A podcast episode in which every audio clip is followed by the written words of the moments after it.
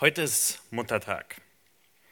Es ist zwar kein christliches Fest, aber was wir heute machen, ist ähm, die Berufung, die Gott gewissen Personen gibt, heute besonders schätzen. Und der Grund, warum wir das machen, ist, weil es leider oft nicht geehrt und geschätzt wird. In unserer Gesellschaft wird leider der Rolle der Mutter nicht die Beachtung geschenkt, die sie verdient. Einerseits wird sie in Aufgaben gestellt, wo sie nicht sein sollte. Andererseits werden ihre Aufgaben minder geachtet. Und wir wollen Mütter schätzen, indem wir das Einzige tun, was uns Gott geboten hat, nämlich uns auf sein Wort besinnen. Wir wollen schauen, was Gott über die Rolle der Frau und der Mutter denkt. Mich persönlich hat dieser Text in Sprüche 31 in den letzten Wochen verändert. Er hat mein Denken verändert und äh, meine äh, Augen auf Gottes Plan gerichtet, wie er sich wirklich vorstellt. Und Gottes Plan ist einfach wirklich wunderschön. Und es gibt einen herrlichen Text in der Bibel, der so viel über die Rolle der Mutter spricht. Ähm, wenn wir ihn auf Hebräisch lesen würden, würden wir feststellen, dass jeder der Verse mit einem Buchstaben aus dem Alphabet beginnt. Es ist sozusagen das A bis Z über die Rolle der Mutter. Und schlagt gerne mit mir Sprüche 31 auf, während die Verse 10 bis 31 lesen. Und lasst uns die Summe der Lehre über die Rolle der Ehefrau und Mutter lesen. Sprüche Kapitel 31, Verse 10 bis 31. Eine tugendhafte Frau, wer findet sie? Sie ist weit mehr wert als Perlen. Auf sie verlässt sich das Herz ihres Mannes, und an Gewinn mangelt es ihm nicht. Sie erweist ihm Gutes und nichts Böses alle Tage ihres Lebens. Sie kümmert sich um Wolle und Flachs und verarbeitet es mit willigen Händen. Sie gleicht den Handelsschiffen, aus der Ferne bringt sie ihr Brot herbei. Bevor der Morgen graut, ist sie schon auf. Sie gibt Speise aus für ihr Haus und bestimmt das Tagewerk für ihre Mägde. Sie trachtet nach einem Acker und erwirbt ihn auch. Vom Ertrag ihrer Hände pflanzt sie einen Weinberg an. Sie gürtet ihre Lenden mit Kraft und stärkt ihre Arme. Sie sieht, dass ihr Erwerb gedeiht Ihr Licht geht auch bei Nacht nicht aus. Sie greift nach dem Spinnrocken und ihre Hände fassen die Spindel. Sie tut ihre Hand dem Unglücklichen auf und reicht ihre Hände dem Armen. Vor dem Schnee ist nicht bange für ihr Haus, denn ihr ganzes Haus ist in Scharlach gekleidet. Sie macht sich selbst Decken, Leinen und Purpur ist ihr Gewand. Ihr Mann ist wohl bekannt in den Toren, wenn er sitzt unter den Ältesten des Landes.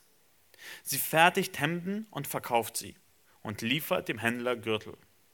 Kraft und Würde ist ihr Gewand, und sie lacht angesichts des kommenden Tages. Ihr Mund öffnet sie mit Weisheit, und freundliche Unterweisung ist auf ihrer Zunge. Sie behält die Vorgänge in ihrem Haus im Auge und isst nie das Brot der Faulheit. Ihre Söhne wachsen heran und preisen sie glücklich. Ihr Mann rühmt sie ebenfalls. Viele Töchter haben sich als tugendhaft erwiesen, du aber übertriffst sie alle. Anmut ist trügerisch und Schönheit vergeht, aber eine Frau, die den Herrn fürchtet, die wird gelobt werden. Gebt ihr von den Früchten ihrer Hände, und ihre Werke werden sie rühmen in den Toren. Soweit das unfehlbare Wort Gottes. Bevor wir uns diesen Text im Detail anschauen, müssen wir uns aber eine wichtige Frage stellen, nämlich, was ist das für ein Text? Was für eine Art von Text ist das? Ist das eine Aufgabenliste? Tu dies und das? Nein, das ist keine Aufgabenliste. Es ist keine Aufgabenliste, die sagt, wenn du das nicht schaffst, dann bist du verdammt. Ist das ein Suchauftrag?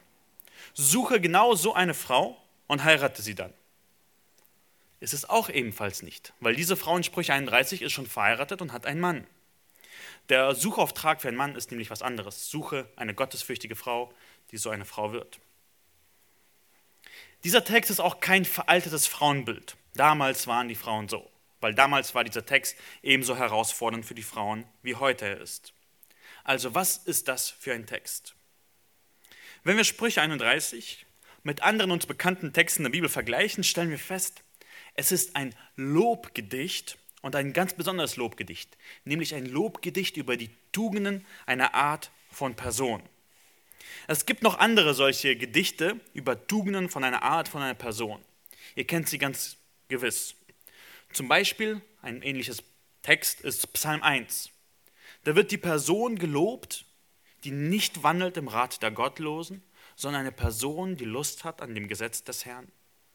Oder Psalm 15 ist auch ein ähnliches Lobgedicht. Dort heißt es, wer darf wohnen auf deinem heiligen Berg? Wer Wahrheit redet vom Herzen und viele andere Aspekte. Oder Psalm 28 ist sozusagen das Gegensatz für Sprüche 31 für Männer. Es geht dann, wohl jedem, der den Herrn fürchtet, der wird sich nähern von der Arbeit seiner Hände. Also es gibt mehrere Texte in der Bibel, die so ein Lobgedicht sind über eine Art von Person, über den Charakter und ihre Tugenden und Eigenschaften. Und was wir hier also sehen, ist, dass Gott hier die Rolle der Ehefrau und Mutter lobt und einem, einem Gedicht ähm, diesen Charakter darstellt, der ihm gefällt. Das, was wohlgefällig ist vor seinen Augen. Und wenn wir jetzt sehen, was das für ein Text ist, können wir auch ein bisschen die Frage beantworten, für wen ist dieser Text gerichtet? Ist dieser Text nur für Männer oder ist dieser Text für Frauen? Ich denke, je nachdem, welcher Rolle du gerade bist, darfst du diesen Text mit unterschiedlichen Augen, äh, Ohren hören. Wenn du ein junger Mann bist, dann lehrt es dich, eine Frau nicht nach dem Aussehen zu suchen, sondern nach ihrem moralischen Charakter und ob sie Gott fürchtet. Wenn du eine junge, unverheiratete Frau bist, dann ist es ein Maßstab, nach dem es sich zu streben lohnt. Wenn es ein Ehemann hört, dann, dann lehrt es uns, Dankbarkeit für unsere Frauen entgegenzubringen. Wenn es eine Ehefrau und Mutter hört, ist es eine Ermutigung, dass Gott diese Aufgabe schätzt und für lohnenswert erachtet. Aber es ist auch eine Ermahnung, bei diesem Weg zu bleiben. Je nachdem, in welche Rolle dich Gott gestellt hat und was er dir anvertraut, darfst du ein bisschen anders zuhören und dir diesen Text aus der Heiligen Schrift zu Herzen nehmen. Ich möchte aber auch kurz, bevor wir in den Text einsteigen, ein paar Worte zu denen sagen, die äh, noch nicht verheiratet sind, aber es gerne sein würden. Und zu denen, die verheiratet sind, aber gerne Eltern sein würden. Gott schätzt euch nicht weniger und liebt euch auch nicht weniger. Er hat euch zu der Aufgabe, in der ihr gerade seid, berufen. Wenn Gott gottesfürchtige Männer, äh, Mütter lobt, dann tadelt er nicht die anderen Berufungen. Wir wissen oft im Nachhinein erst, warum Gott uns gerade in diese Situation führt, wie es ihm beliebt. Und erst im Nachhinein sehen wir ein bisschen klarer und deutlicher, wie gut seine Wege sind. Aber ich möchte euch auch ermutigen, eure Wünsche und Verlangen sind nicht an sich falsch. Es ist gut, heiraten zu wollen oder die Aufgaben als Mama erfüllen zu wollen. Und deswegen will ich euch ermutigen, euch auch nicht entmutigen zu lassen, wenn Gott manchmal eure Wege anders führt, als ihr es euch ausgemalt hat, sondern ich möchte euch ermutigen, diese Wünsche gebrauchen, um Gutes zu tun. Man kann andere Sachen machen, wo Gott einen haben will. Man kann anderen praktisch dienen Liebe, sich in andere investieren, vielleicht über Adoption oder Pflege nachzudenken. Gott will uns alle gebrauchen. Und bevor wir uns diesen Text anschauen, wollen wir diesen Text uns äh, auf folgende Art und Weise anschauen, indem wir uns die unterschiedlichen Hüte anschauen, die eine Frau in Sprüche 31 trägt. Zuerst werden wir sehen, dass sie eine treue Ehefrau ist, dann, dass sie eine hingegebene Hausfrau ist, dann werden wir sehen, dass sie eine fleißige Arbeiterin ist, eine einflussreiche Lehrerin, eine erfolgreiche Mutter und zu allerletzt eine gottesfürchtige Frau. Es ist schon spannend. In der Wirtschaft werden die Berufe immer spezialisierter und enger. Man ist Elektriker für einen ganz bestimmten Bereich oder man ist verkauft für diesen und diesen jenen Bereich. Aber der Beruf einer Mutter ist sehr, sehr breit. Sie ist sowohl Lehrerin als auch Köchin. Sie ist Raumgestalterin und ein Doktor. Sie ist Hausmeisterin und Gärtnerin und Handwerkerin, alles zugleich.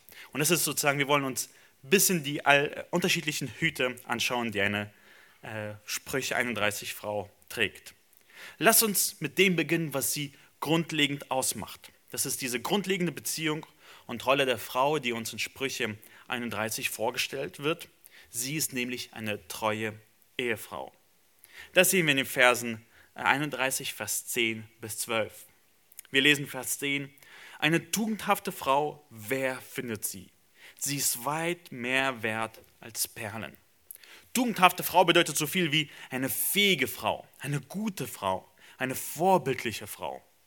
Sie ist geschickt, sie ist kompetent und sie ist sattelfest. Dieses Wort wird zum Beispiel auch in 2. Mose 18 verwendet, wo es den Charakter von Richtern beschreibt, die Mose auserwählen soll. Er soll nach fähigen Männern suchen. Und hier geht sozusagen eine fähige Frau. Wer findet sie? Sie ist eine Frau, die das Leben gemeistert hat.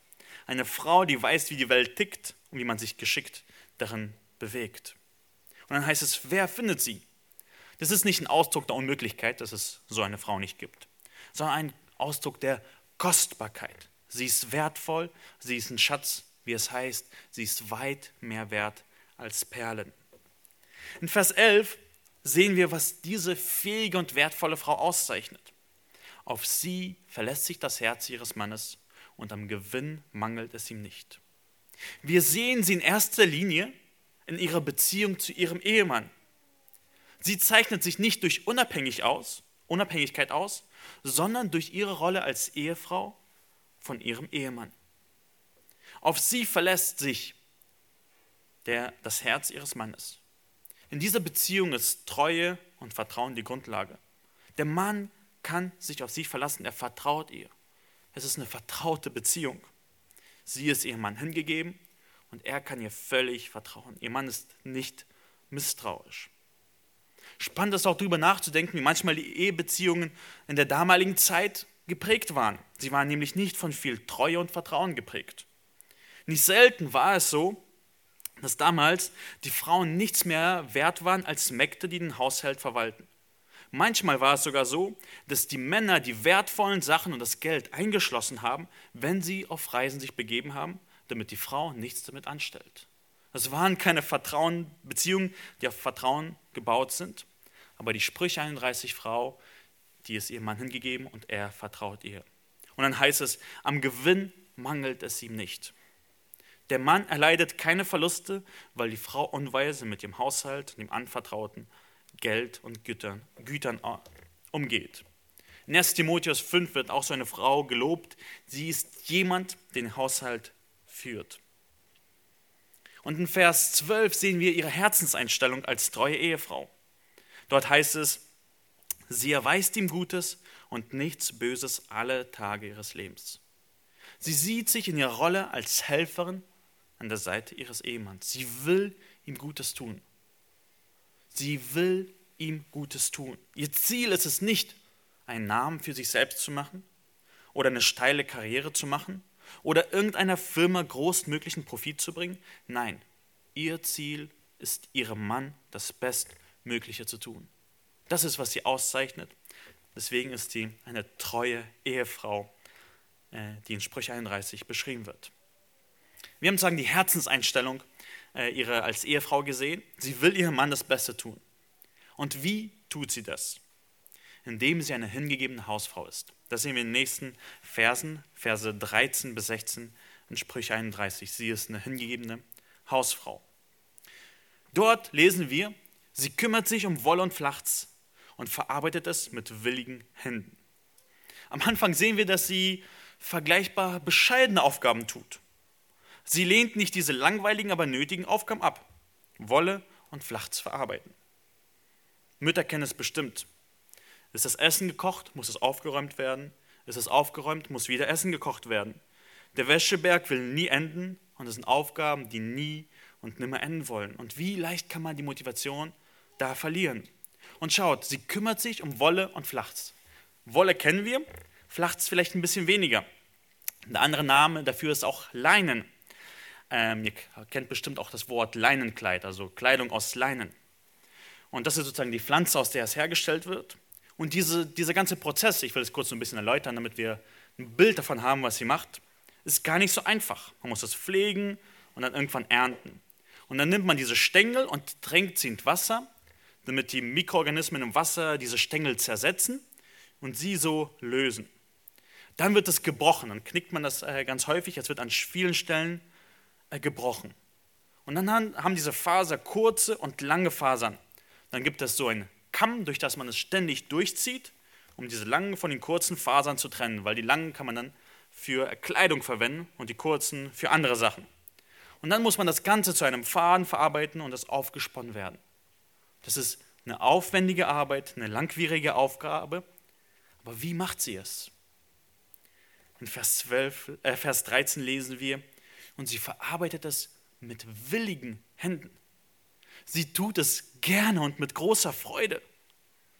Sie hat willige Hände. Liebe macht selbst mühselige Arbeit leicht.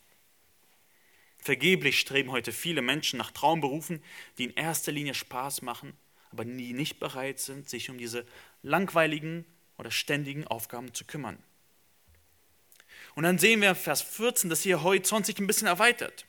Sie sieht neue Wege, wie man den Haushalt verbessern und ihrem Mann noch mehr Gutes tun kann. Sie gleicht einem Handelsschiff, das weit entfernte Möglichkeiten nutzt, die äh, weit entfernt sind, um Brot zu beschaffen. Neue Möglichkeiten und neue ähm, Wege. Und in Vers 15 lesen wir, dass sie trotzdem ihren Haushalt dabei nicht vernachlässigt. Vers 15 heißt es, bevor der Morgen graut, ist sie schon auf. Sie gibt Speise aus für ihr Haus und bestimmt das Tagewerk für ihre Mägde. So ein bisschen der Spruch, der frühe Vogel fängt den Wurm. Sie macht ihre Sachen rechtzeitig. Obwohl sie nach außen auch jetzt aktiv ist, ist vernachlässigt sie den Haushalt nicht. Sie sorgt dafür, dass alle im Haus gesättigt sind und dass die Mägde, das sind die weiblichen Knechte, wissen, was sie für den Tag zu tun haben. Sie gibt rechtzeitig Aufgaben. Und dann Vers 16 lesen wir, sie trachtet nach einem Acker und erwirbt ihn auch. Vom Ertrag ihrer Hände pflanzt sie einen Weinberg an. Wir sehen, wie sie einen Schritt weiter geht. Sie sieht einen Acker, prüft und rechnet es durch, ob es sich lohnt und erwirbt ihn dann auch. Ihre fleißige Arbeit hat ihr genug ähm, Ertrag gegeben, dass sie jetzt in diesen Weinberg investieren kann. Und dann heißt es, vom Ertrag ihrer Hände pflanzt sie einen Weinberg an. Das heißt nicht, dass sie selbst an diesem Weinberg jetzt arbeitet, sondern dass sie Arbeiter einstellen kann, die diesen Weinberg aufbauen und ihn bearbeiten. Sie ist ziemlich aktiv. Und es ist interessant, ähm, was die Welt heute über diese Aufgabe von einer Mutter und Hausfrau denkt. Ich habe im Internet ein bisschen gesucht und kam ich auf eine Webseite, elterngeld.de. Etwas Schönes, aber da war auch ein Artikel. Und da liest man folgende Worte ganz am Anfang. Auch wenn manche es als ein überkommenes Bild ansehen, wünschen sich viele Mamas nach der Geburt einfach nur Hausfrau und Mutter zu sein. Allerdings sollte man hier wirklich gut die Risiken abwägen. Also der erste Satz ist, ja, viele wünschen sich einfach nur Hausfrau und Mutter zu sein. Und dann sagt der Artikel, aber Leute, passt auf, es hat viele Risiken. Und sie tun so, dass Hausfrau sein wollen nur so ein primitives Verlangen ist. Manche Frauen haben es in sich und dann wollen sie einfach nur zu Hause sein und Hausfrau sein. Und ihr müsst aber vorsichtig sein. Es hat gewisse Risiken und Nachteile. Und dann geben sie vier Risiken von Hausfrau sein. Erstens, du kriegst keine große Rente, sagen sie. Zweitens, die hochqualifizierten Stellen fallen dir weg, weil Wissen eine Halbwertszeit hat. Wenn du lange Hausfrau bist, hast du viele Sachen vergessen und kannst nicht die hochqualifizierten Stellen bekommen. Drittens äh, heißt es dort, dass du keinen Chef mehr hast. Du bist der Chef im Haus und hast keinen Chef mehr über dir. Und dann, ich zitiere, heißt es dort, das wiederum kann dazu führen, dass die eigene Arbeitsmoral langsam und vor allem übermehr, unbemerkt über die vielen Jahre hinweg absinkt. Die Mutter gewöhnt sich an die vielen Freiheiten, die dieses Leben bietet. Also deine Arbeitsmoral fällt, wenn du Hausfrau bist. Und das vierte Risiko ist, Hausfrau zu sein. Viele Vollzeitmamas klagen darüber, dass ihnen die Anerkennung fehlt. Die Erwachsenenprobleme nennen sie das. Und wie blind sind sie doch für diese Wahrheit, die wir in Sprüche 31 sehen. Es ist schön, dieselben Prioritäten zu haben wie Gott. Die Familie ist der Plan Gottes. Und sich um die Familie zu kümmern, ist nicht minderwertig. Es ist nicht einfach nur ein primitives Verlangen, sondern eine hohe und schöne Berufung von Gott. Und wir sehen, wie fleißig diese Frau in Sprüche 31 ist. Und das sehen wir noch mehr in den nächsten Versen, wo wir sehen, dass sie eine fleißige Arbeiterin ist wie fleißig sie ist. Hier ist sozusagen mehr der Fokus auf, dass sie arbeitet und fleißig ist. Der Auftrag, um zu arbeiten, in 1. Mose 1 und 2, ist nicht nur an Männer gerichtet. Nein, Frauen sind auch zur Arbeit berufen. Adam und Eva sollten über die Schöpfung herrschen, beide sollten den Garten bebauen und bewahren. Aber der Unterschied ist in den Rollen. Wir haben gesehen, dass das Reich der Frau der Haushalt ist. Sie ist für ihren Mann da und sorgt für das Zuhause. Bevor wir uns sozusagen äh, weiter hier gehen, möchte ich kurz eine Stelle aus Titus 2, Vers 5 anschauen. In Titus 2, Vers 5 gibt es so ein kleines Wörtchen, das man schnell überliest. Und äh, Titus wird ermutigt, gewisse Sachen der Gemeinde in Ordnung zu bringen und auch zu lehren, wie junge Frauen sich verhalten sollen. Und er sagt, sie sollen sich fokussieren darauf, besonnen zu sein, keusch, häuslich, gütig und sich ihren Männern unterzuordnen, damit das Wort Gottes nicht verlästert wird. Und dieses Wort häuslich äh, erklärt die Elberfelder ein bisschen mit längeren, ein bisschen mit ein paar mehr Worten, mit häuslichen Arbeiten beschäftigt. Das ist, wozu ältere Frauen, jüngere Frauen anleiten sollen. Und das ist vielleicht eine Aufsage, die vielleicht heute komisch oder sogar unmoralisch klingt. Beschränken wir nicht das Potenzial der Frauen? Sehen wir sie nicht dabei als Menschen zweiter Klasse? Nur wenn man die Familie hasst, wenn man die Familie verabscheut, dann wird man Hausfrau sein als beschränkend oder erniedrigend sehen. Sonst sieht man das nicht als eine mindere Aufgabe. Als Paulus das geschrieben hat, dachte er nicht, dass es eine geringere Aufgabe, häuslich zu sein, mit häuslichen Arbeiten zu, beschäftigt zu sein. Dieses Denken kam erst, als man angefangen hat, die Familie und die Ehe zu verabscheuen, dass man angefangen hat, häuslich zu sein, als etwas Geringeres und Kleineres abzusehen, während in der Wirtschaft zu sein etwas Größeres ist. Es ist keine mindere Aufgabe, es ist eine große und eine schöne Berufung. Und dann sehen wir, wie fleißig sie ist in Vers 17. Sie gürtet ihre Lenden mit Kraft und stärkt ihre Arme. Sie hat sich gerade einen Weinberg gekauft, aber das lässt sie nicht faul werden. Sie stärkt sich. Nicht durch ein Fitnessstudio, gab es damals nicht, sondern durch Arbeit. Sie ist nicht faul, sondern sie stärkt ihre Arme und gürtet ihre, gürtet ihre Lenden mit Kraft. Vers 18 lesen wir weiter. Sie sieht, dass ihr Erwerb gedeiht. Ihr Licht geht auch bei Nacht nicht aus. Sie sieht ihren Erfolg und arbeitet selbst dann, wenn andere schlafen. Das ist fleißig. Sie greift nach dem Spinnrocken und ihre Hände fassen die Spindel.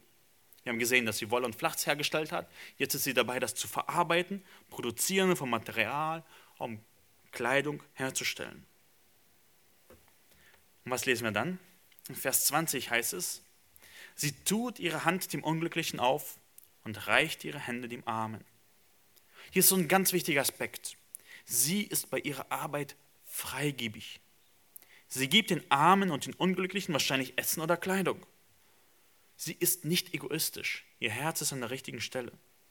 Sie ist nicht nach Profit aus und rechnet durch, ob es sich lohnt, diesem Armen etwas zu geben. Nein, sie reicht gerne das da, was sie äh, gegeben hat. Und ich möchte hier kurz ähm, dieses Prinzip im Neuen Testament äh, aufgreifen. In Epheser Kapitel 4, Vers 28 lesen wir folgende Worte. Wer gestohlen hat, der stehle nicht mehr, sondern bemühe sich vielmehr mit den Händen etwas Gutes zu erarbeiten, damit er dem Bedürftigen etwas zu geben habe.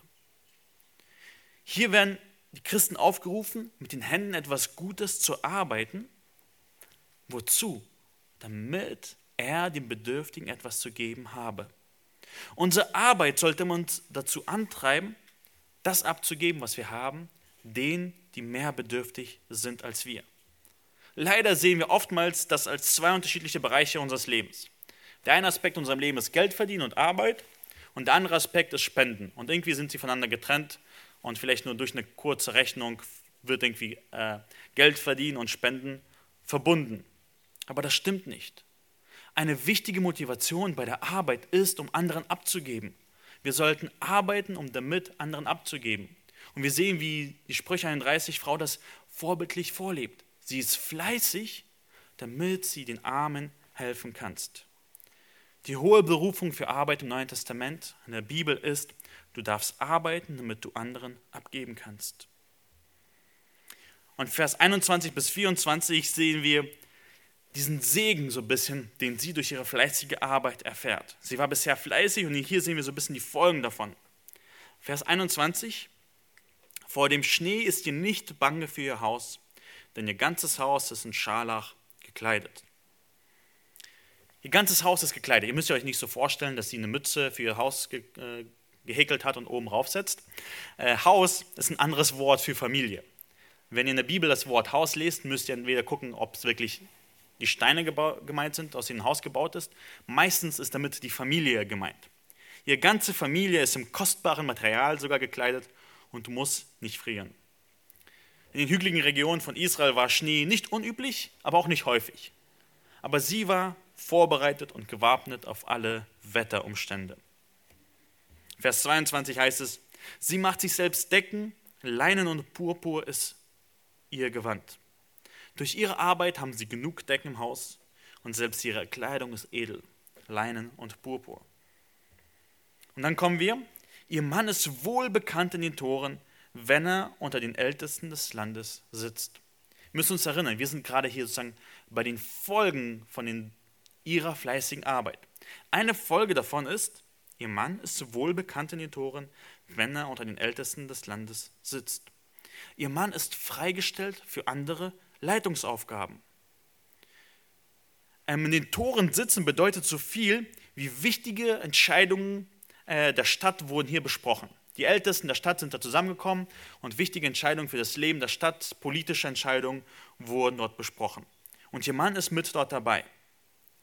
Wir können hieraus nicht schließen, dass der Mann nicht arbeitet, sondern den ganzen Tag bei diesen in den Toren sitzt und nichts anderes tut, während sie fleißig ist. Psalm 128, das Gegenstück zu Sprüche 31, er heißt, sagt, dass der Mann sich von der Arbeit seine Hände nährt. Also der Mann ist offensichtlich am Arbeiten, weil es heißt nicht, dass er bekannt ist dafür, dass er da ständig sitzt, sondern er ist bekannt, wenn er unter den Ältesten des Landes sitzt. Es ist eine weitere Verantwortung in seinem Leben, die dazugekommen ist, neben seiner Arbeit. Seine Frau ist so treu und so fleißig, dass er für diese Aufgabe freigestellt werden kann. Er darf auch sozusagen seinem Volk und seiner Stadt dienen, wenn er bei diesen Besprechungen und Leitungsaufgaben dabei ist. Also sozusagen ist eine Folge von ihrem Fleiß. Und der letzte Punkt ist, sehen wir, dass ihre Arbeit gesegnet ist. Vers 24. Sie fertigt Hemden und verkauft sie und liefert dem Händler Gürtel. Sie schafft sogar mehr zu produzieren, als sie selbst als Familie brauchen und sie kann es verkaufen. Das ist etwas Großes für die damalige Zeit. Dann gehen wir weiter. Wir sehen, dass sie nicht nur fleißig ihren Haushalt verwaltet, nein, sie investiert auch in Menschen. Wir sehen, welchen positiven Einfluss sie auf die Menschen um sich herum hat. Und das sehen wir in den Versen 25 bis 27. Vers 25 heißt es, Kraft und Würde ist ihr Gewand und sie lacht angesichts des kommenden Tages. Ihre Einstellung zur Arbeit ist ansteckend. Sie ist nicht mürrisch und besorgt die ganze Zeit und so, oh, was wird morgen sein und ich schaffe das nicht und ist ständig deprimiert. Nein, sie geht mit Kraft und Würde durch den Tag und es ist so sichtbar wie ihre Kleidung. Also Kraft und Würde sind ihr Gewand. Man sieht sie an, dass sie würdig mit Kraft durch den Tag geht. Und sie lacht den Tag an, der kommt. Sie hat keine Sorge davor. Sie fürchtet sich nicht vor dem, was morgen kommt. Also sie ist eine einflussreiche Lehrerin durch ihre Ausstrahlung, durch wie sie durch diesen Tag äh, durchgeht, ist es ziemlich offensichtlich. Also ein Gewand, was man trägt, die sieht jeder. Und wenn man lacht, ist das auch irgendwo ansteckend und sehr offensichtlich. Und dann Vers 26. Ihren Mund öffnet sie mit Weisheit und freundliche Unterweisung ist auf ihrer Zunge. Auf einer Baustelle oder bei harter Arbeit und vielen Aufgaben fällt es einem manchmal schwer, freundlich zu bleiben. Aber sie, wenn sie redet, dann ist Weisheit auf ihrem Mund. Wenn sie ihre Zunge bewegt, ist freundliche Unterweisung da. Sie darf und muss lehren, nicht auf der Kanzel, sondern im alltäglichen Leben. Sie gibt Weisheit weiter. Sie gibt Unterweisung aus Gottes Wort weiter. Und es ist eine gnädige, eine freundliche Unterweisung, nicht einfach nur harsh und böse sein. Sie investiert in die Menschen um ihre Umgebung. Sie lehrt und lehrt Gutes. Sie lehrt Gottes Wort. In Vers 27 ist auch, wie sie einen Einfluss auf ihre Umgebung hat, dass sie eine, ähm, Vers 27 lesen wir, sie behält die Vorgänge in ihrem Haus im Auge und isst nie das Brot der Faulheit. Sie sorgt sich um andere, auch um ihnen Fleiß beizubringen. Sie überhält die Vorgänge im Auge ihrem Haus. Sie guckt, wer wo was hat und überwacht die ganze Sache und ermutigt zum Fleiß. Und sie ermutigt zum Fleiß auch durch, indem sie selbst nie das Brot der Faulheit isst. Sie ist kein Beispiel dafür, die jemand einfach nur faulenzt. Also sie ist ein Vorbild durch Überwachen und durch Vorleben. Dann kommen wir zum vorletzten Punkt. Und wir stellen fest, dass sich ihre Investition in ihre Familie gelohnt hat. Sie ist nämlich eine erfolgreiche Mutter. Vers 28 und 29. Ihre Söhne wachsen heran und preisen sie glücklich. Ihr Mann rühmt sie ebenfalls. Viele Töchter haben sich als tugendhaft erwiesen. Du aber übertriffst sie alle. Ihre Kinder und sogar ihr Mann sind dankbar für sie. Oftmals ist das Putzen, Geschirrspülen, Kochen nicht immer von vielem Dank begleitet. Die Aufgaben meiner Mutter sind sehr herausfordernd. Aber welch eine Belohnung ist es, wenn die Kinder erwachsen werden und dann Gott und ihre Nächsten lieben. Wenn sie dankbar sind für das Vorbild ihrer Mutter und sie nachahmen und schätzen. Das sind eine Investition, die sich lohnt. Es ist eine kostbare Investition, in Kinder hineinzulegen. Worin du investierst, das wirst du auch zurückbekommen. Wenn du Geld auf die Bank legst, wirst du mehr Geld bekommen. Wenn du Liebe in deine Kinder legst, wirst du mehr Liebe bekommen. Wenn du durch gute Werke in deine Kinder investierst, wirst du noch mehr gute Werke bekommen. Wir dürfen so das Evangelium weitertragen, Liebe und Gutes anderen tun, indem wir in unsere Kinder investieren. Und das ist, was sie tut. Sie hat in ihre Kinder investiert und sie treten jetzt auf und sagen, du warst eine vorbildliche Mutter. Wir sind dir dankbar dafür, für das, was du getan hast. Für jedes Putzen, für jedes Geschirrspülen, für jedes Nachtsaufbleiben. Du hast in uns investiert und es war zum Guten. Das ist eine Investition, die sich lohnt. Das sind Aktien, in die sich lohnt zu investieren. Und zu allerletzt sehen wir das Geheimnis ihres Erfolges. Es ist ein offenes Geheimnis. Die Bibel spricht viel darüber, aber es ist leider ein Geheimnis, das viele nicht kennen. Sprüche 30, äh 31, Verse 30 bis 31. Anmut ist trügerisch und Schönheit vergeht, aber eine Frau, die den Herrn fürchtet, die wird gelobt werden. Gebt ihr von den Früchten ihrer Hände, und ihre Werke werden sie rühmen in den Toren. Anmut ist trügerisch und Schönheit vergeht. Das ist eine Aussage, die uns verständlich ist. Schönheit hat ein Ende. Schönheit ist der Jugendzeit vorbehalten. Der Zerfall des Körpers ist nicht aufzuhalten. Aber was ist wirklich lobenswert? Was hält länger? Diese tugendhafte oder tüchtige, fähige Frau war nämlich eine weise Frau. Was ist Weisheit? Weisheit ist diese praktische Fähigkeit, das Leben zu meistern, indem man versteht, wie das Leben funktioniert. Das ist diese Fähigkeit, das Leben zu meistern.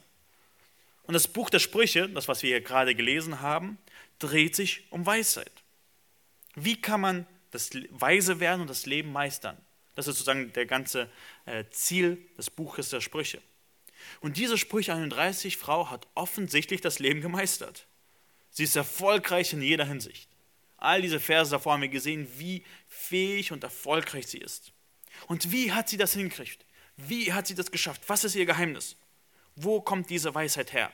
Welches Buch hat sie gelesen? Welchen Tipp hat sie befolgt? Vers 30 gibt uns die Antwort. Aber eine Frau, die den Herrn fürchtet, die wird gelobt werden. Wo kommt diese Weisheit? Wo kommt diese Tugendhaftigkeit, diese Fähigkeit her? Sie kommt aus der Furcht Gottes. Das ist das Geheimnis. So einfach und doch so lebensverändernd.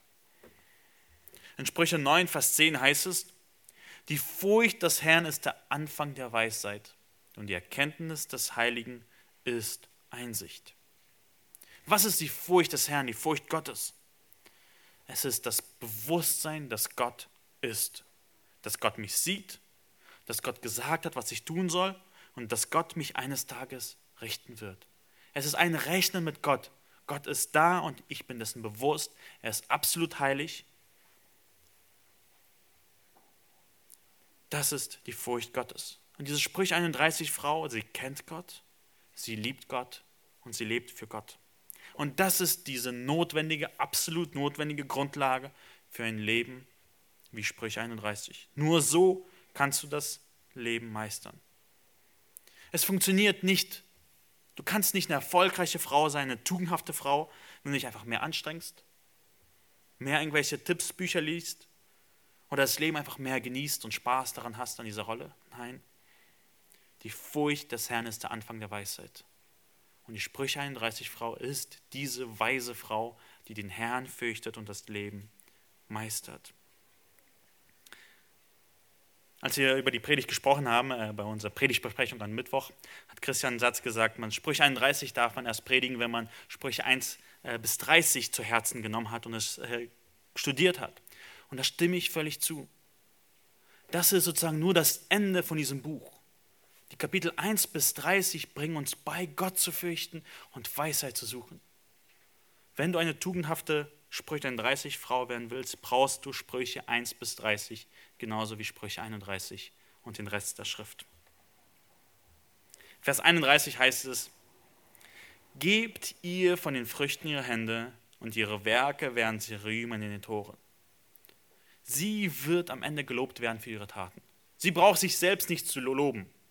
Ihre Werke werden sie rühmen.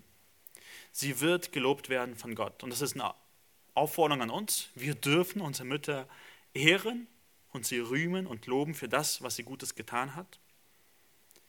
Aber ich denke, sie wird auch vor allem gelobt werden von Gott.